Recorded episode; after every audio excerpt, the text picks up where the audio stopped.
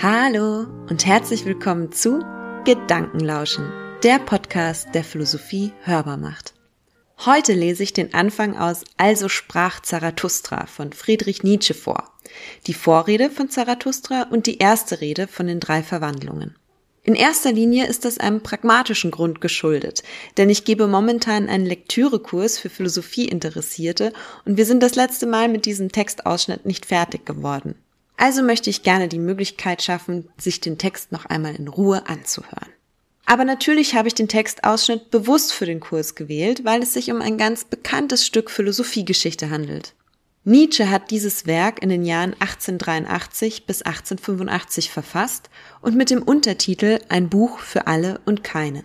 Bei dieser Zielgruppenbeschreibung würde wohl jede Marketingabteilung die Hände über dem Kopf zusammenschlagen. Aber das würde Nietzsche vermutlich nicht davon abbringen, sie dennoch zu verwenden. Er ist ein spannender, eigentümlicher Denker, ein kraftvoller und facettenreicher Schriftsteller und für mich ein wahrer Wortkünstler. Illustrieren und reflektieren lässt sich mit ihm ganz wunderbar die Schnittstelle oder der Übergang zwischen Philosophie und Dichtung.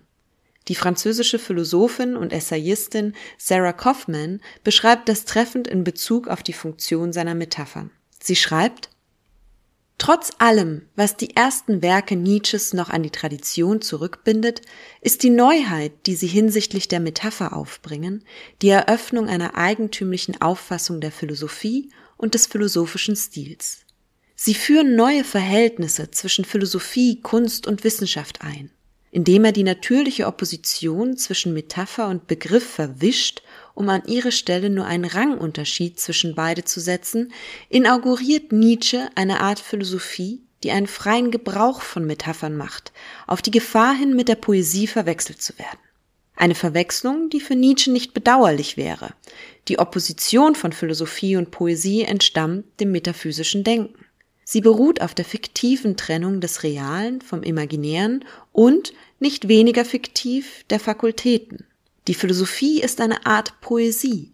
Durch Metaphern zu sprechen bedeutet, die Sprache ihren natürlichen Ausdruck wiederfinden zu lassen, den richtigsten, einfachsten, direktesten, bildreichen Ausdruck. Falls dich das interessiert, Kaufmann arbeitete ihre intensive Nietzsche-Lektüre in ihrem 1972 erschienenen Buch Nietzsche und die Metapher aus, aus dem ich dieses Zitat vorgelesen habe. Worauf ich hier lediglich hinweisen möchte, ist die besondere Art, Nietzsches philosophisch zu schreiben oder schreiben zu philosophieren. Ein Teilnehmer in dem angesprochenen Lektürekurs hat mich gefragt, ob ich eine Empfehlung hätte, wie man diesen Text lesen sollte.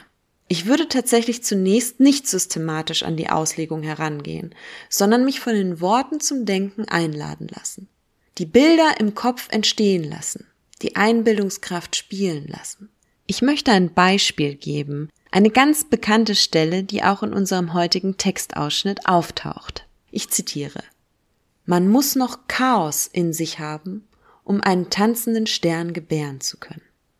Ein Zitat, das es sogar heutzutage immer mal wieder auf T-Shirts und Buttons schafft. Wenn ich mich beispielsweise auf diesen Satz einlasse, ihn verstehen möchte, merke ich, wie gleichsam beide Kräfte in meinem Kopf zu arbeiten beginnen die Einbildungskraft, die ein merkwürdig ungewöhnliches und dennoch irgendwie scharfes Bild vor meinem inneren Auge erzeugt, und die Urteilskraft, die versucht, einen Sinn daraus abzuleiten, dafür viele Wege einzuschlagen gewillt ist, aber ob der fehlenden Eindeutigkeit sich für keinen klaren unmittelbar entscheiden kann.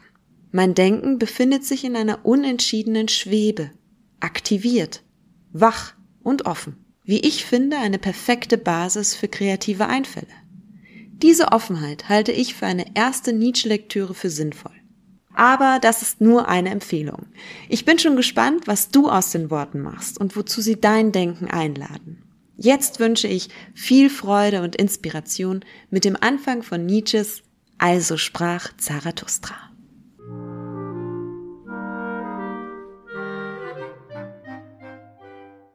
Erster Teil Zarathustras Vorrede. Als Zarathustra 30 Jahre alt war, verließ er seine Heimat und den See seiner Heimat und ging in das Gebirge. Hier genoss er seines Geistes und seiner Einsamkeit und wurde dessen zehn Jahre nicht müde. Endlich aber verwandelte sich sein Herz, und eines Morgens stand er mit der Morgenröte auf, trat vor die Sonne hin und sprach zu ihr also Du großes Gestirn, was wäre dein Glück, wenn du nicht die hättest, welchen du leuchtest? Zehn Jahre kamst du hier herauf zu meiner Höhle, du würdest deines Lichtes und dieses Weges satt geworden sein ohne mich, meinen Adler und meine Schlange. Aber wir warteten deiner an jedem Morgen, nahmen dir deinen Überfluss ab und segneten dich dafür. Siehe, ich bin meiner Weisheit überdrüssig, wie die Biene, die des Honigs zu viel gesammelt hat. Ich bedarf der Hände, die sich ausstrecken. Ich möchte verschenken und austeilen, bis die Weisen unter den Menschen wieder einmal ihrer Torheit und die Armen wieder einmal ihres Reichtums froh geworden sind. Dazu muss ich in die Tiefe steigen, wie du des Abends tust, wenn du hinter das Meer gehst und noch der Unterwelt Licht bringst, du überreiches Gestirn. Ich muss gleich dir untergehen, wie die Menschen es nennen, zu denen ich hinab will. So segne mich denn, du ruhiges Auge, das ohne Neid auch ein allzu großes Glück sehen kann. Segne den Becher, welcher überfließen will, dass das Wasser golden aus ihm fließe und überall hin den Abglanz deiner Wonne trage. Siehe, dieser Becher will wieder leer werden und Zarathustra will wieder Mensch werden. Also begann Zarathustras Untergang. Zarathustra stieg allein das Gebirge abwärts und niemand begegnete ihm. Als er aber in die Wälder kam, stand auf einmal ein Greis vor ihm, der seine heilige Hütte verlassen hatte, um Wurzeln im Walde zu suchen, und also sprach der Greis zu Zarathustra Nicht fremd ist mir dieser Wanderer, vor manchem Jahre ging er hier vorbei. Zarathustra hieß er, aber er hat sich verwandelt. Damals trugst du deine Asche zu Berge, willst du heute dein Feuer in die Täler tragen? Fürchtest du nicht des Brandstifters Strafe? Ja, ich erkenne Zarathustra, rein ist sein Auge, und an seinem Munde birgt sich kein Ekel. Geht er nicht daher wie ein Tänzer? Verwandelt ist Zarathustra, zum Kind war Zarathustra, ein Erwachter ist Zarathustra. Was willst du nun bei den Schlafenden? Wie im Meere lebtest du in der Einsamkeit, und das Meer trug dich. Wehe, du willst ans Land steigen? Wehe, du willst deinen Leib wieder selber schleppen? Zarathustra antwortete, ich liebe die Menschen. Warum, sagte der Heilige, ging ich doch in den Wald und in die Einöde? War es nicht, weil ich die Menschen allzu sehr liebte? Jetzt liebe ich Gott. Die Menschen liebe ich nicht. Der Mensch ist mir eine zu unvollkommene Sache. Liebe zum Menschen würde mich umbringen. Zarathustra antwortete, was sprach ich von Liebe? Ich bringe den Menschen ein Geschenk. Gib ihnen nichts, sagte der Heilige, nimm ihnen lieber etwas ab und trage es mit ihnen, das wird ihnen am wohlsten tun, wenn es dir nur wohl tut. Und willst du ihnen geben, so gib nicht mehr als ein Almosen und lass sie noch darum betteln.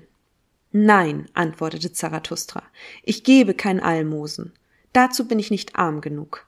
Der Heilige lachte über Zarathustra und sprach also, so sieh zu, dass sie deine Schätze annehmen. Sie sind misstrauisch gegen die Einsiedler und glauben nicht, dass wir kommen, um zu schenken. Unsere Schritte klingen ihnen zu einsam durch die Gassen. Und wie, wenn sie nachts in ihren Betten einen Mann gehen hören, lange bevor die Sonne aufsteht, so fragen sie sich wohl, wohin will der Dieb? Gehe nicht zu den Menschen und bleibe im Walde. Gehe lieber noch zu den Tieren. Warum willst du nicht sein wie ich? Ein Bär unter Bären, ein Vogel unter Vögeln. Und was macht der Heilige im Walde? fragte Zarathustra. Der Heilige antwortete Ich mache Lieder und singe sie, und wenn ich Lieder mache, lache, weine und brumme ich, also lobe ich Gott. Mit Singen, Weinen, Lachen und Brummen lobe ich den Gott, der mein Gott ist. Doch was bringst du uns zum Geschenk? Als Zarathustra diese Worte gehört hatte, grüßte er den Heiligen und sprach Was hätte ich euch zu geben? Aber lasst mich schnell davon, dass ich euch nichts nehme. Und so trennten sie sich voneinander, der Greis und der Mann, lachend gleich wie zwei Knaben lachen. Als Zarathustra aber allein war, sprach er also zu seinem Herzen Sollte es denn möglich sein? Dieser alte Heilige hat in seinem Walde noch nichts davon gehört, dass Gott tot ist. Als Zarathustra in die nächste Stadt kam, die an den Wäldern liegt, fand er da selbst viel Volk versammelt auf dem Markte denn es war verheißen worden, dass man einen Seiltänzer sehen solle. Und Zarathustra sprach also zum Volke Ich lehre euch den Übermenschen. Der Mensch ist etwas, das überwunden werden soll. Was habt ihr getan, ihn zu überwinden? Alle Wesen bisher schufen etwas über sich hinaus, und ihr wollt die Ebbe dieser großen Flut sein und lieber noch zum Tiere zurückgehen, als den Menschen überwinden? Was ist der Affe für den Menschen? Ein Gelächter oder eine schmerzliche Scham. Und eben das soll der Mensch für den Übermenschen sein. Ein Gelächter oder eine schmerzliche Scham. Ihr habt den Weg vom Wurme zum Menschen gemacht. Und vieles ist in euch noch Wurm. Einst wart ihr Affen, und auch jetzt noch ist der Mensch mehr Affe als irgendein Affe. Wer aber der weiseste von euch ist, der ist auch nur ein Zwiespalt und Zwitter von Pflanze und von Gespenst. Aber heiße ich euch zu Gespenstern oder Pflanzen werden? Seht, ich lehre euch den Übermenschen. Der Übermensch ist der Sinn der Erde. Euer Wille sage, der Übermensch sei der Sinn der Erde. Ich beschwöre euch, meine Brüder, bleibt der Erde treu und glaubt denen nicht, welche euch von überirdischen Hoffnungen reden. Giftmischer sind es, ob sie es wissen oder nicht. Verächter des Lebens sind es, Absterbende und selber Vergiftete, deren die Erde müde ist. So mögen sie dahinfahren. Einst war der Frevel an Gott der größte Frevel, aber Gott starb, und damit starben auch diese Frevelhaften. An der Erde zu freveln ist jetzt das Fruchtbarste und die Eingeweide des Unerforschlichen höher zu achten als den Sinn der Erde. Einst blickte die Seele verächtlich auf den Leib, und damals war diese Verachtung das Höchste. Sie wollte ihn mager, grässlich, verhungert. So dachte sie ihm und der Erde zu entschlüpfen. Oh, diese Seele war selber noch mager, grässlich und verhungert, und Grausamkeit war die Wollust dieser Seele. Aber auch ihr noch, meine Brüder, sprecht mir, was kündet euer Leib von eurer Seele? Ist eure Seele nicht Armut und Schmutz und ein erbärmliches Behagen? Wahrlich, ein schmutziger Strom ist der Mensch. Man muss schon ein Meer sein, um einen schmutzigen Strom aufnehmen zu können, ohne unrein zu werden. Seht, ich lehre euch den Übermenschen, der ist dies Meer, in ihm kann eure große Verachtung untergehen. Was ist das Größte, das ihr erleben könnt? Das ist die Stunde der großen Verachtung. Die Stunde, in der euch auch euer Glück zum Ekel wird und ebenso eure Vernunft und eure Tugend. Die Stunde, wo ihr sagt, was liegt an meinem Glücke? Es ist Armut und Schmutz und ein erbärmliches Behagen. Aber mein Glück sollte das Dasein selber rechtfertigen. Die Stunde, wo ihr sagt, was liegt an meiner Vernunft? Begehrt sie nach Wissen wie der Löwe nach seiner Nahrung? Sie ist Armut und Schmutz und ein erbärmliches Behagen. Die Stunde, wo ihr sagt, was liegt an meiner Tugend? Noch hat sie mich nicht rasen gemacht. Wie müde bin ich meines Guten und meines Bösen. Alles das ist Armut und Schmutz und ein erbärmliches Behagen. Die Stunde, wo ihr sagt, was liegt an meiner Gerechtigkeit? Ich sehe nicht, dass ich Glut und Kohle wäre, aber der Gerechte ist Glut und Kohle. Die Stunde, wo ihr sagt, was liegt an meinem Mitleiden? Ist nicht Mitleid das Kreuz, an das der genagelt wird, der die Menschen liebt? Aber mein Mitleiden ist keine Kreuzigung. Spracht ihr schon so?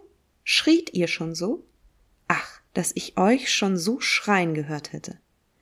Nicht eure Sünde, eure Genügsamkeit schreit gen Himmel, euer Geiz selbst in eurer Sünde schreit gen Himmel. Wo ist doch der Blitz, der euch mit seiner Zunge lecke? Wo ist der Wahnsinn, mit dem ihr geimpft werden müsstet? Seht, ich lehre euch den Übermenschen, der ist dieser Blitz, der ist dieser Wahnsinn. Als Zarathustra so gesprochen hatte, schrie einer aus dem Volke, wir hörten nun genug von dem Seiltänzer. Nun lasst uns ihn auch sehen. Und alles Volk lachte über Zarathustra. Der Seiltänzer aber, welcher glaubte, dass das Wort ihm gelte, machte sich an sein Werk. Zarathustra aber sah das Volk an und wunderte sich. Dann sprach er also, der Mensch ist ein Seil, geknüpft zwischen Tier und Übermensch, ein Seil über einem Abgrunde, ein gefährliches Hinüber, ein gefährliches auf dem Wege, ein gefährliches Zurückblicken, ein gefährliches Schaudern und Stehenbleiben. Was groß ist am Menschen, das ist, dass er eine Brücke und kein Zweck ist. Was geliebt werden kann am Menschen, das ist, dass er ein Übergang und ein Untergang ist. Ich liebe die, welche nicht zu leben wissen, es sei denn als Untergehende, denn es sind die Hinübergehenden. Ich liebe die großen Verachtenden, weil sie die großen Verehrenden sind und Pfeile der Sehnsucht nach dem andern Ufer. Ich liebe die, welche nicht erst hinter den Sternen einen Grund suchen, unterzugehen und Opfer zu sein, sondern die sich der Erde opfern, dass die Erde einst des Übermenschen werde. Ich liebe den, welcher lebt, damit er erkenne, und welcher erkennen will, damit einst der Übermensch lebe. Und so will er seinen Untergang. Ich liebe den, welcher arbeitet und erfindet, dass er dem Übermenschen das Haus baue und zu ihm Erde, Tier und Pflanze vorbereite, denn so will er seinen Untergang. Ich liebe den, welcher seine Tugend liebt, denn Tugend ist Wille zum Untergang und ein Pfeil der Sehnsucht. Ich liebe den, welcher nicht einen Tropfen Geist für sich zurückbehält, sondern ganz der Geist seiner Tugend sein will. So schreitet er als Geist über die Brücke. Ich liebe den, welcher aus seiner Tugend sein Hang und sein Verhängnis macht, so will er um seiner Tugend willen noch leben und nicht mehr leben. Ich liebe den, welcher nicht zu viele Tugenden haben will. Eine Tugend ist mehr Tugend als zwei, weil sie mehr Knoten ist, an denen sich das Verhängnis hängt. Ich liebe den, dessen Seele sich verschwendet, der nicht Dank haben will und nicht zurückgibt, denn er schenkt immer und will sich nicht bewahren. Ich liebe den, welcher sich schämt, wenn der Würfel zu seinem Glücke fällt und der dann fragt, bin ich denn ein falscher Spieler? Denn er will zugrunde gehen. Ich liebe den, welcher goldene Worte seinen Taten vorauswirft und immer noch mehr hält, als er verspricht, denn er will seinen Untergang. Ich liebe den, welcher die zukünftigen rechtfertigt und die vergangenen erlöst, denn er will an den gegenwärtigen zugrunde gehen. Ich liebe den, welcher seinen Gott züchtigt, weil er seinen Gott liebt, denn er muss am Zorne seines Gottes zugrunde gehen. Ich liebe den, dessen Seele tief ist, auch in der Verwundung, und der an einem kleinen Erlebnisse zugrunde gehen kann, so geht er gerne über die Brücke. Ich liebe den, dessen Seele übervoll ist, so dass er sich selber vergisst und alle Dinge in ihm sind, so werden alle Dinge sein Untergang. Ich liebe den, der freien Geistes und freien Herzens ist. So ist sein Kopf nur das Eingeweide seines Herzens, sein Herz aber treibt ihn zum Untergang. Ich liebe alle die, welche wie schwere Tropfen sind, einzeln fallend aus der dunklen Wolke, die über den Menschen hängt. Sie verkündigen, dass der Blitz kommt und gehen als Verkündiger zugrunde. Seht, ich bin ein Verkündiger des Blitzes und ein schwerer Tropfen aus der Wolke.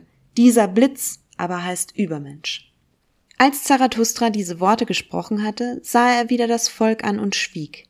Da stehen sie, sprach er zu seinem Herzen. Da lachen sie, sie verstehen mich nicht. Ich bin nicht der Mund für diese Ohren.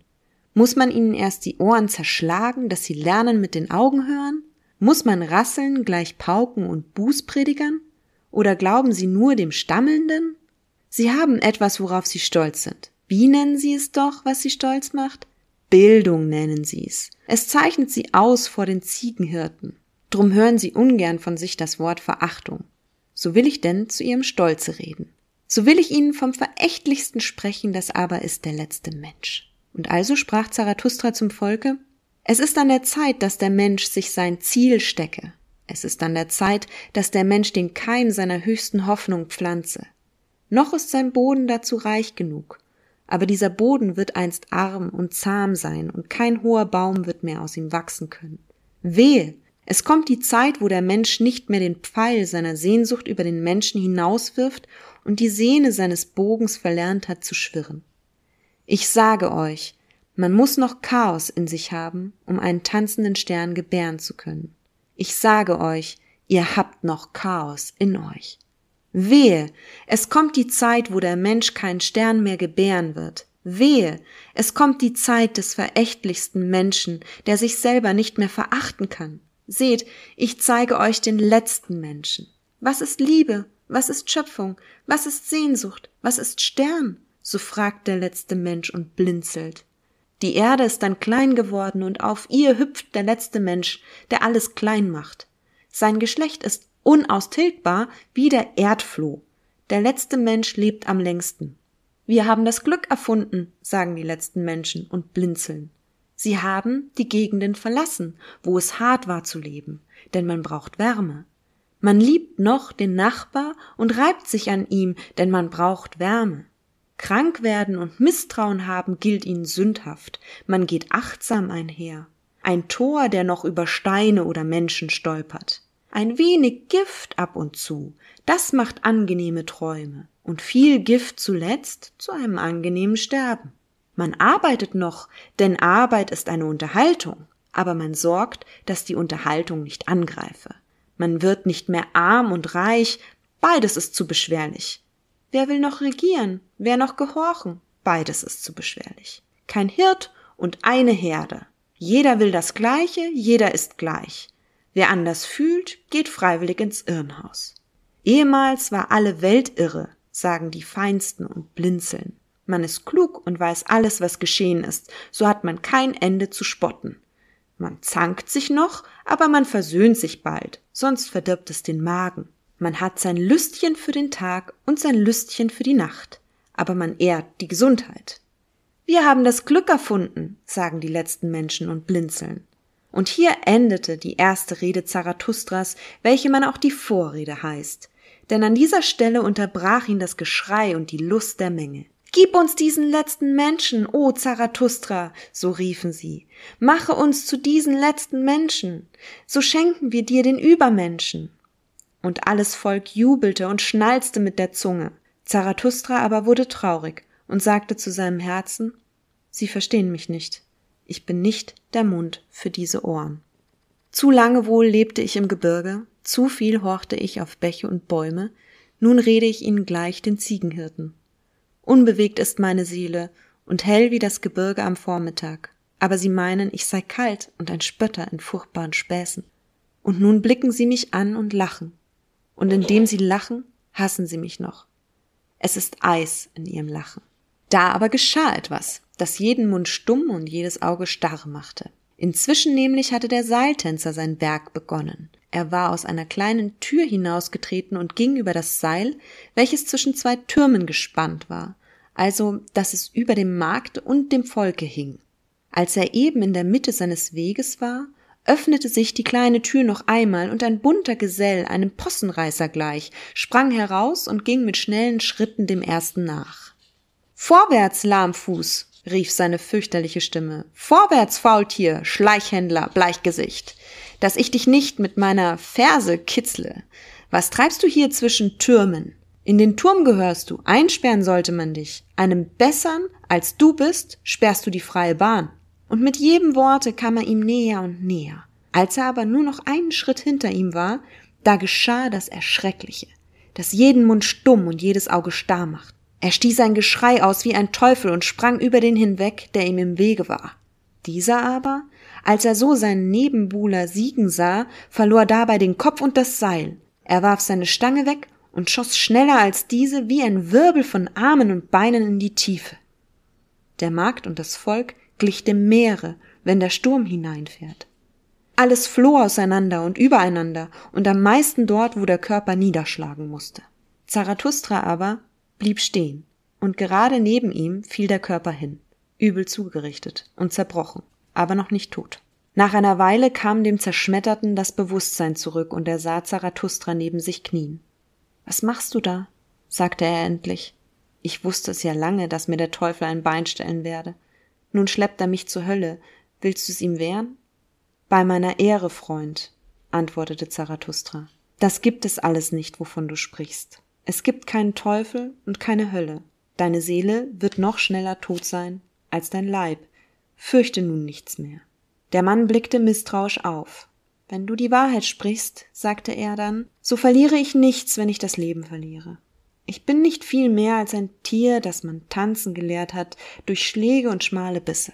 Nicht doch, sprach Zarathustra. Du hast aus der Gefahr deinen Beruf gemacht, daran ist nichts zu verachten. Nun gehst du an deinem Beruf zugrunde. Dafür will ich dich mit meinen Händen begraben. Als Zarathustra dies gesagt hatte, antwortete der Sterbende nicht mehr, aber er bewegte die Hand, wie als ob er die Hand Zarathustras zum Danke suche. Inzwischen kam der Abend, und der Markt barg sich in Dunkelheit. Da verlief sich das Volk, denn selbst Neugierde und Schrecken werden müde. Zarathustra aber saß neben dem Toten auf der Erde und war in Gedanken versunken, so vergaß er die Zeit. Endlich aber wurde es Nacht und ein kalter Wind blies über den Einsamen. Da erhob sich Zarathustra und sagte zu seinem Herzen, Wahrlich, einen schönen Fischfang tat heute Zarathustra. Keinen Menschen fing er, wohl aber einen Leichnam. Unheimlich ist das menschliche Dasein und immer noch ohne Sinn. Ein Possenreißer kann ihm zum Verhängnis werden. Ich will die Menschen den Sinn ihres Seins lehren, welcher ist der Übermensch, der Blitz aus der dunklen Wolke Mensch. Aber noch bin ich ihnen ferne, und mein Sinn redet nicht zu ihren Sinnen. Eine Mitte bin ich noch den Menschen zwischen einem Narren und einem Leichnam. Dunkel ist die Nacht, dunkel sind die Wege Zarathustras. Komm, du kalter und steifer Gefährte, ich trage dich dorthin, wo ich dich mit meinen Händen begrabe. Als Zarathustra dies zu seinem Herzen gesagt hatte, lud er den Leichnam auf seinen Rücken und machte sich auf den Weg. Und noch nicht war er hundert Schritte gegangen, da schlich ein Mensch an ihn heran und flüsterte ihm ins Ohr, und siehe, der, welcher redete, war der Possenreißer vom Turme. Geh weg von dieser Stadt, o Zarathustra, sprach er. Es hassen dich hier zu viele. Es hassen dich die Guten und Gerechten, und sie nennen dich ihren Feind und Verächter. Es hassen dich die Gläubigen des rechten Glaubens, und sie nennen dich die Gefahr der Menge. Dein Glück war es, dass man über dich lachte, und wahrlich, du redetest gleich einem Possenreißer. Dein Glück war es, dass du dich dem toten Hunde geselltest. Als du dich so erniedrigtest, hast du dich selber für heute errettet. Geh aber fort aus dieser Stadt, oder morgen springe ich über dich hinweg, ein Lebendiger über einen Toten. Und als er dies gesagt hatte, verschwand der Mensch. Zarathustra aber ging weiter durch die dunklen Gassen. Am Tore der Stadt begegneten ihm die Totengräber. Sie leuchteten ihm mit der Fackel ins Gesicht, erkannten Zarathustra und spotteten sehr über ihn.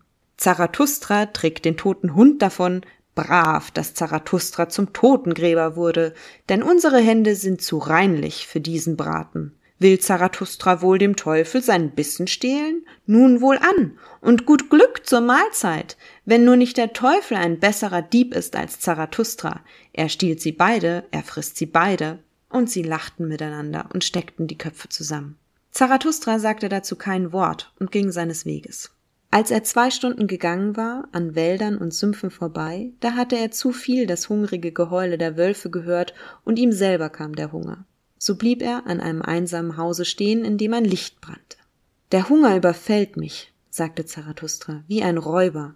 In Wäldern und Sümpfen überfällt mich mein Hunger und in tiefer Nacht. Wunderliche Launen hat mein Hunger. Oft kommt er mir erst nach der Mahlzeit, und heute kam er den ganzen Tag nicht. Wo weilte er doch? Und damit schlug Zarathustra an das Tor des Hauses. Ein alter Mann erschien. Er trug das Licht und fragte Wer kommt zu mir und zu meinem schlimmen Schlafe? Ein Lebendiger und ein Toter, sagte Zarathustra. Gebt mir zu essen und zu trinken, ich vergaß es am Tage. Der, welcher den Hungrigen speiset, erquickt seine eigene Seele, so spricht die Weisheit. Der Alte ging fort, kam aber gleich zurück und bot Zarathustra Brot und Wein. Eine böse Gegend ist's für Hungernde, sagte er, darum wohne ich hier. Tier und Mensch kommen zu mir, dem Einsiedler.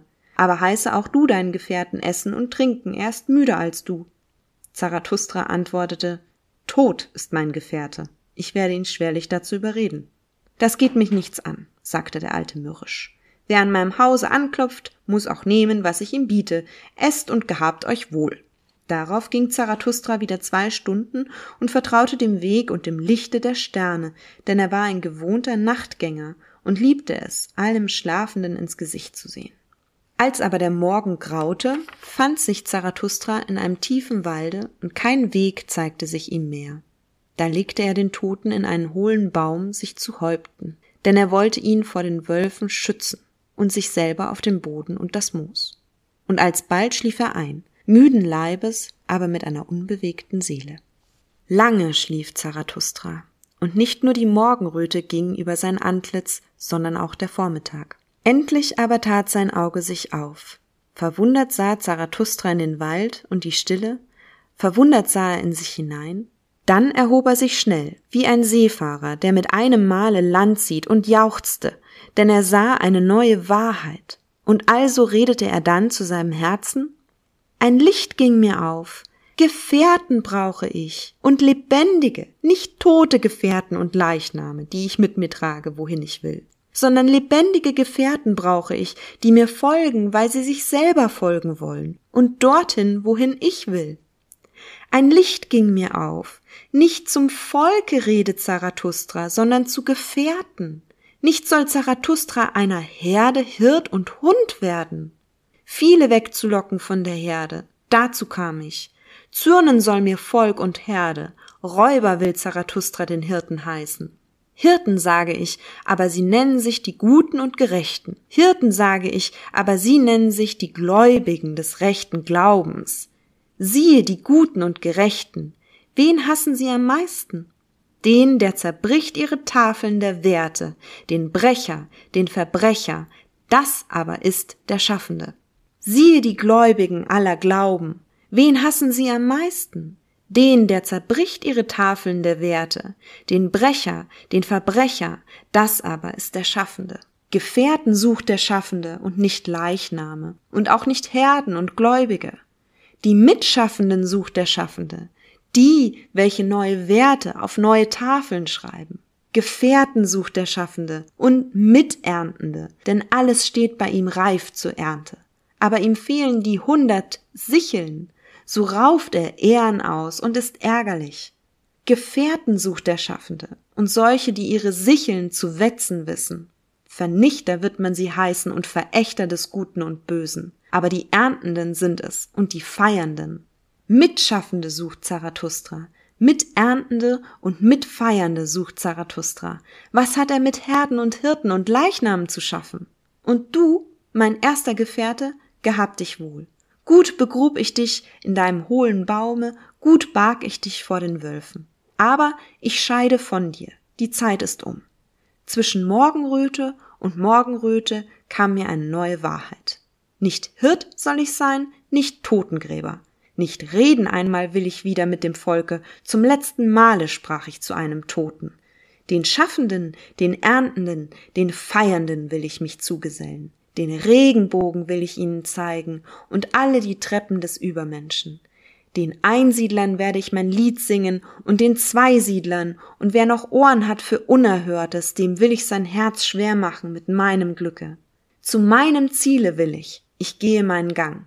Über die Zögernden und Saumseligen werde ich hinwegspringen.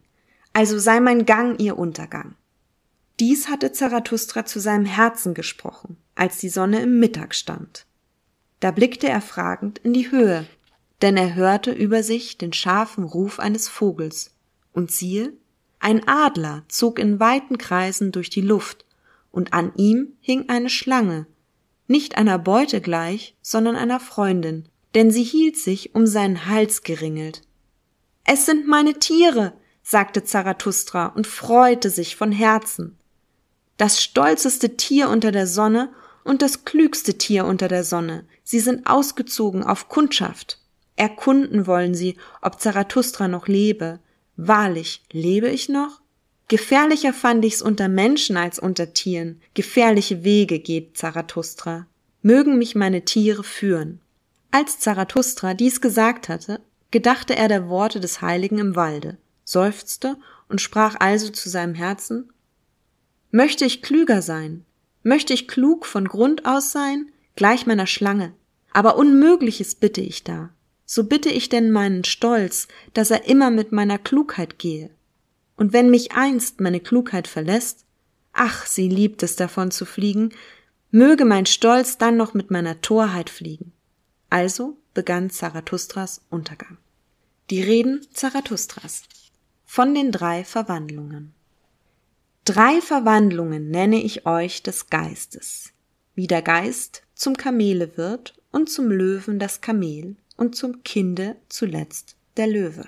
Vieles Schwere gibt es dem Geiste, dem starken, tragsamen Geiste, dem Ehrfurcht innewohnt, nach dem Schweren und Schwersten verlangt seine Stärke. Was ist schwer?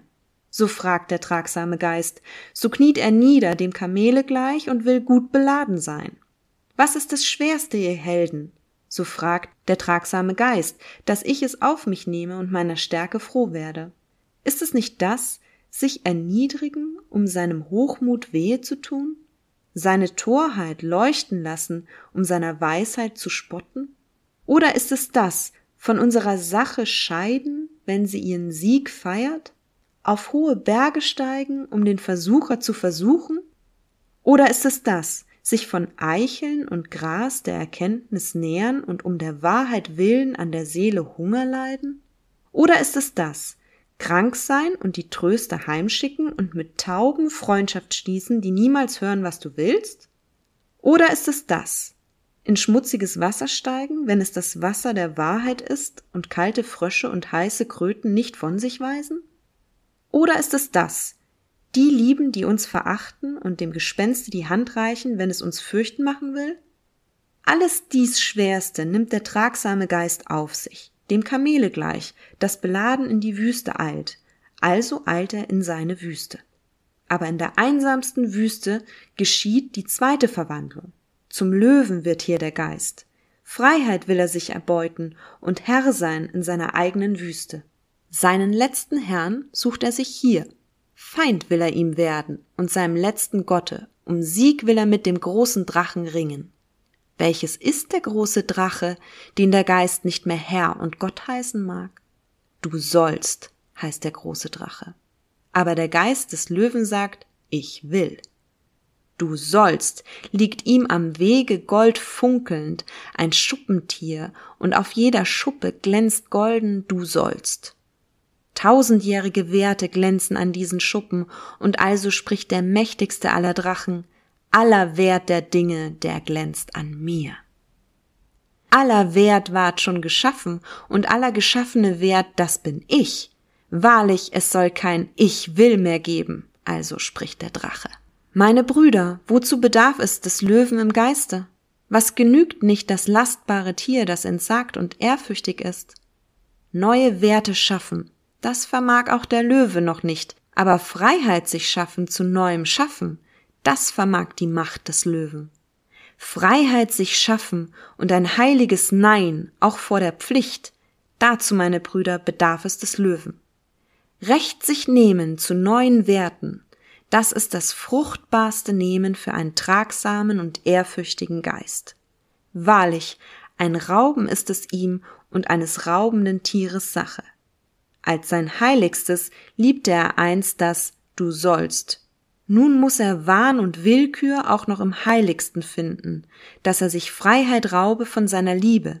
Des Löwen bedarf es zu diesem Raube.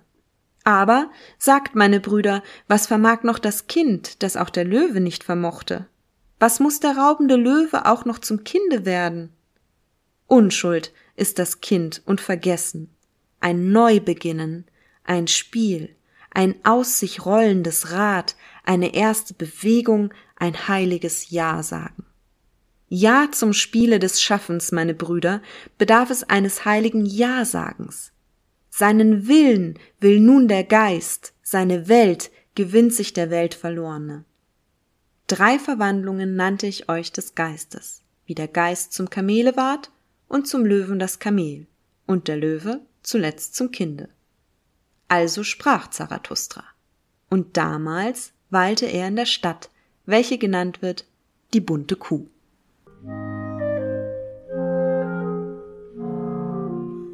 So, das war die Vorrede und die erste Rede Zarathustras.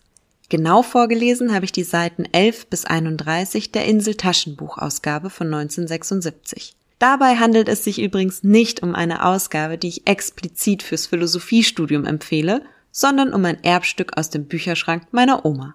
Wir sind bereits auf diesen ersten Seiten mit Zarathustra den Berg hinuntergegangen und den Stichworten begegnet, die viele Diskussionen auslösen, etwa dem Übermensch, ein Begriff, der für nationalsozialistische Nietzsche-Interpretationen zu einer gefährlichen Idee wurde. Wir begegneten auch der Ablehnung alter Werte und dem Aufruf zum Neuschaffen von Werten. Im besten Falle hast du Lust bekommen, dir das Buch zu schnappen und weiterzulesen. Wenn du mehr über Nietzsche als Philosophen erfahren möchtest, kann ich dir wieder eine Sonderausgabe des Philosophie-Magazins empfehlen. Den Link packe ich in die Beschreibung sowie natürlich die Angaben zu der von mir zitierten Literatur. Ich wünsche dir viel Freude beim Nach- und Weiterdenken und bin gespannt, welchen Stern du aus deinem Chaos gebären wirst. Alles Gute und bis zum nächsten Mal, eure Sandra.